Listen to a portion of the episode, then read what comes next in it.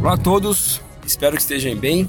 É, professor Silvio por aqui, fisiologista, mestre e doutor em ciências da saúde, educador físico e fundador da BMH, Body Mind Health, uma startup voltada ao treinamento personalizado com uma visão envolvendo tecnologia e conhecimento.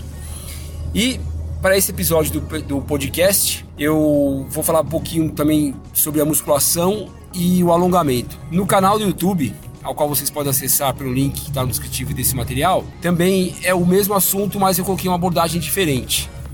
Falando sobre a questão técnica do alongamento, como que ele deve ser feito. Agora, aqui nesse episódio do podcast, essa dobradinha, musculação e, e alongamento, é para falar um pouco sobre o mito, né? Ainda existe é, algumas afirmações de, de pessoas que é, insistem em afirmar que o, a musculação ela interfere no alongamento, que ela atrapalha, pessoa fica encurtada. E isso não é, não é a verdade. Né? Bom, alguns estudos aí robustos, bem elaborados tecnicamente, com boa publicação, eles mostram que não, que na verdade a musculação ela é, auxilia no alongamento, ela não, não interfere. O que pode acontecer em alguns casos são atletas altamente treinados que têm dificuldade para alongar em função do volume de músculo que ele tem no, no, no corpo. Então, por questão física, ele não consegue alongar muito porque é, acaba encostando ali uma área muscular na outra, mas ele não compromete. Eu gosto muito de dar, dar um exemplo para os alunos da universidade, a qual eu sou professor universitário também, é,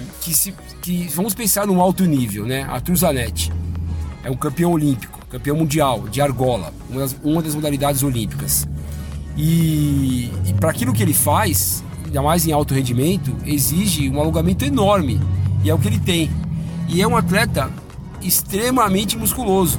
Então eu peguei aí um exemplo extremo, claro, né? Mas a condição física é assim que funciona. Então não atrapalha. E outra questão também interessante que o movimento de musculação é um tipo de alongamento. Né? Existem várias formas de alongamento, alongamento assistido, de resistência, passivo, tudo isso daí, ativo, um monte de, de, formas de alongamento. E a musculação é uma forma de alongar também.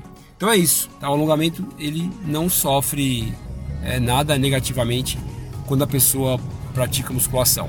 Um forte abraço. Se vocês tiverem alguma dúvida por aí, ou querem conhecer um pouco mais sobre o trabalho da BMH e as demais redes sociais também, acesse o link no descritivo e lá também você pode encontrar o WhatsApp e a gente pode bater um papo se precisar. Será um prazer atendê-lo.